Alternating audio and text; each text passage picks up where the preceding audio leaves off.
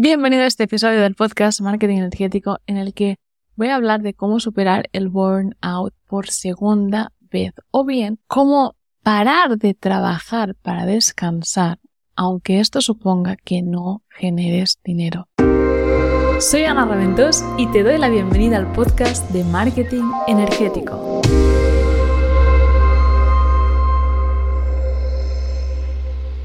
Porque como emprendedores siento que nos cuesta un tremendo esfuerzo parar cuando realmente nuestra cabeza, nuestro cuerpo y nuestra alma está chille, están gritando que necesitan descansar. Y hago este podcast de refuerzo al primero que hice porque verdaderamente la última vez que sufrí burnout, que me quemé con el negocio, me pegó muy fuerte, pero tan fuerte hasta el punto que decidí buscar ayuda y esto te invito a que lo hagas tú también en cualquier cosa con la que te, te sientas atascado en tu vida o con tu negocio. No vendes, pues contrata a un mentor que te pueda ayudar porque vas a salir de ahí mucho más rápido. Lo que te traigo hoy es realmente algo de tanto valor que incluso, bueno, tomé notas, en mi libreta estuve yendo a un taller que hacía una coach aquí en Dubai experta en burnout, que realmente Dubai, a ver, puede ser un mundo más cuando estás en el sector de la empresa muy competitivo en el que muchas personas sufren de eso y aprendí tanto que dije, ¡buah! Voy a grabar este podcast para realmente poder compartir todo esto con los demás y para que más personas no tengan que sufrir lo mismo que sufrí yo. Entonces me encantó porque el taller empezaba con esta coach poniendo una imagen con varios móviles y cada móvil tenía un nivel diferente de batería. El primero estaba totalmente cargado, el segundo un poquito menos, el otro una rayita menos y el otro una rayita menos. Y ella nos enseñó esta imagen y nos dijo, si este fuera tu móvil, ¿en qué punto lo enchufarías para cargar su batería. Y obviamente lo enchufarías cuando aún tiene batería. Intentarías evitar enchufarlo cuando está en rojo. Y entonces ella decía, si lo tienes tan claro con el móvil, ¿por qué contigo mismo esperas a estar al límite para recargar? Y eso, oh madre mía, me llegó al alma, porque era efectivamente lo que estaba haciendo yo, esperar a petar, sentir ese burnout para recargar.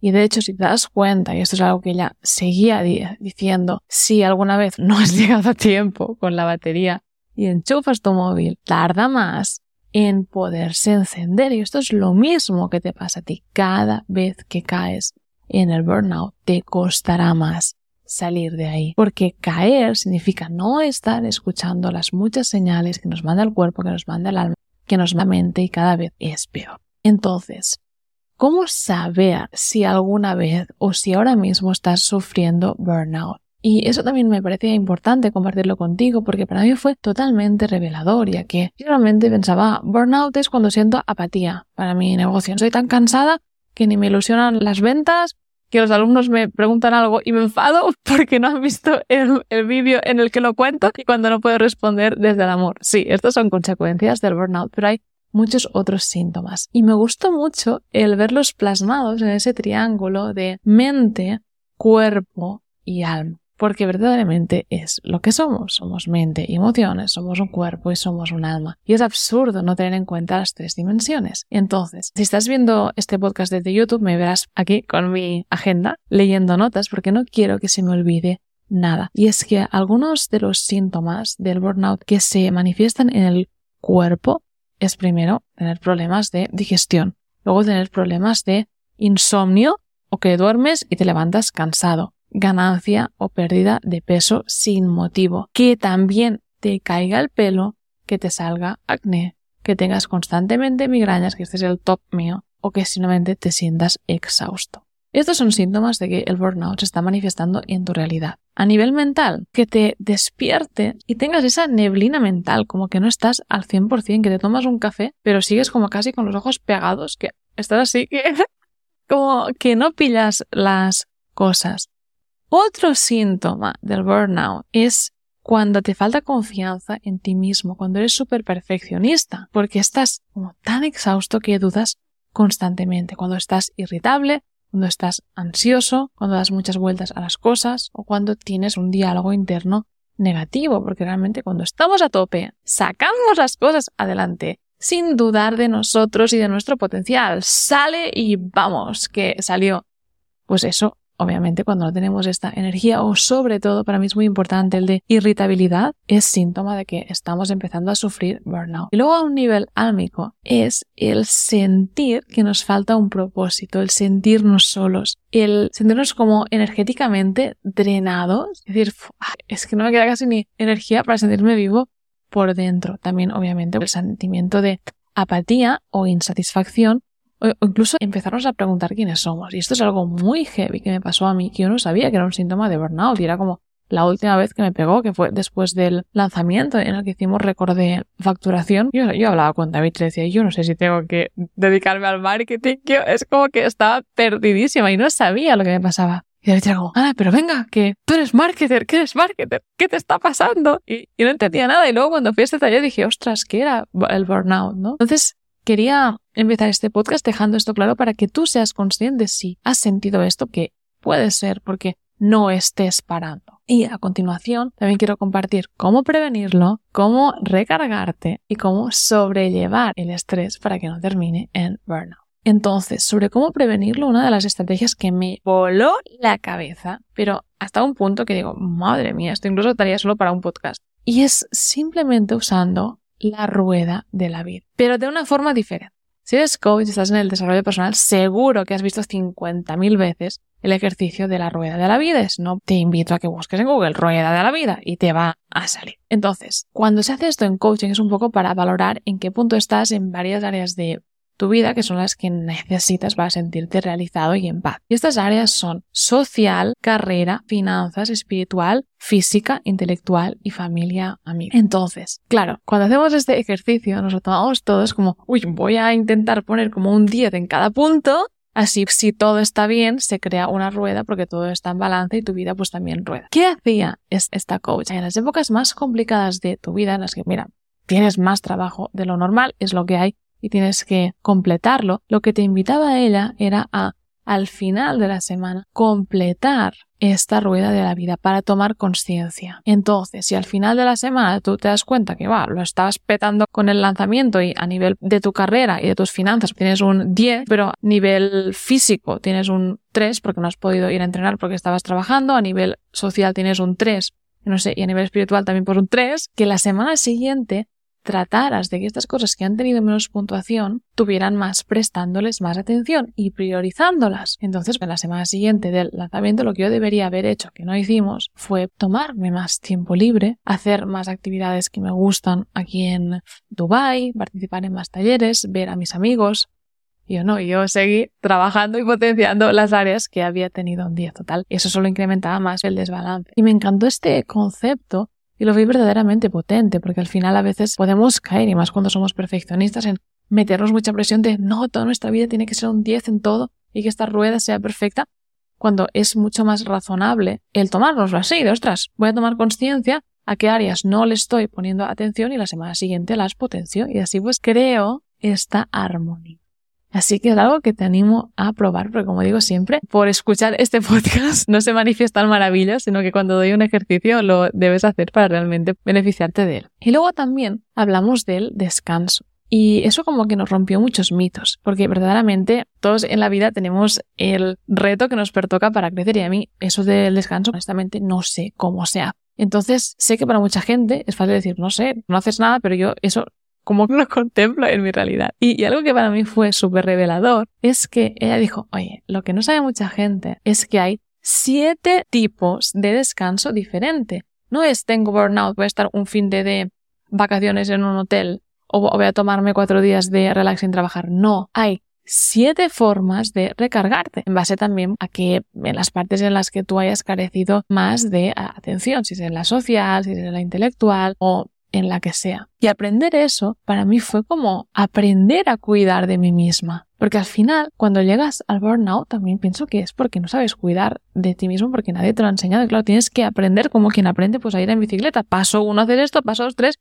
Y para como, ¡buah! ¡Qué locura! ¡Qué interesante eso! Entonces, tengo aquí mis apuntes para compartirlos contigo. Y realmente el primer descanso es el físico. O sea, aquí simplemente todos sabemos, si vas al gimnasio cada día, pues tómate un día de descanso. El segundo tipo de descanso es el mental. Entonces tienes que llegar a un estado de no usar tu mente. Yo supongo que esto se hace viendo series. Yo lo que haría sería poniéndome meditaciones durante el día o poniéndome mantras en YouTube, pero intentando que mi mente no esté empleada para pensar o incluso para aprender, dejarla un poco en blanco. También el descanso emocional, que esto conlleva a veces sanación, conlleva a veces procesar o atender emociones las que no hemos atendido durante el burnout y que nos han llevado ahí. Luego también está el descanso sensorial, que es el descanso de los estímulos como la pantalla, como la luz azul, como el social media, así que tú podrías tomarte un detox de redes sociales, que es de hecho lo que hice yo el fin de semana pasado y me fue de maravilla. Dije, no voy a entrar en las redes sociales y realmente no pasó nada. Ni perdí ventas ni pasó nada grave, o sea, al contrario, me recargué mucho más. Luego, el número 5 sería el descanso social y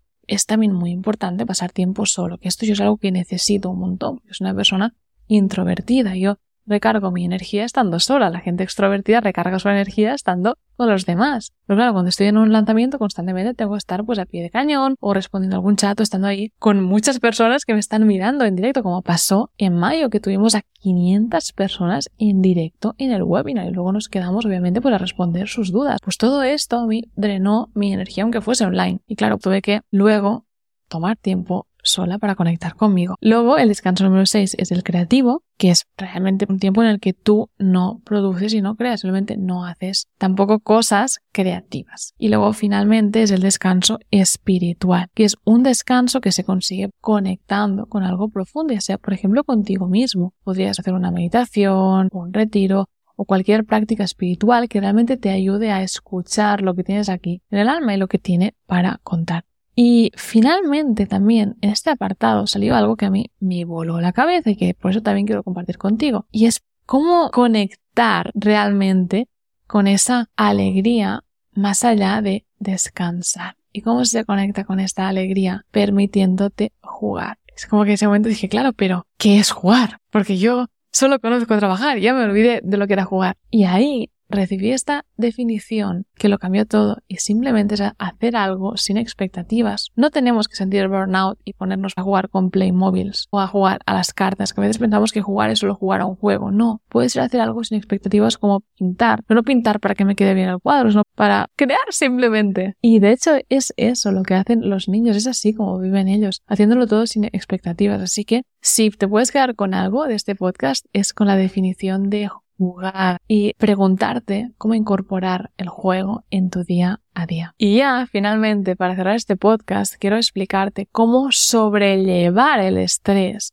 para que no termine en burnout. Y es de nuevo actuando en las tres áreas que configuran tu ser a nivel de cuerpo, a nivel de mente y a nivel de alma. Así que siempre que tú sientas estrés, puedes incorporar alguna de las actividades que te daré ahora a continuación para realmente no llegar al cero de energía, porque estas son actividades que te van a subir otra vez la energía en estas tres áreas de las que tienes que cuidar a partir de ahora para realmente amarte y tener cura de al final lo que es el mayor activo de tu negocio, que es tú mismo.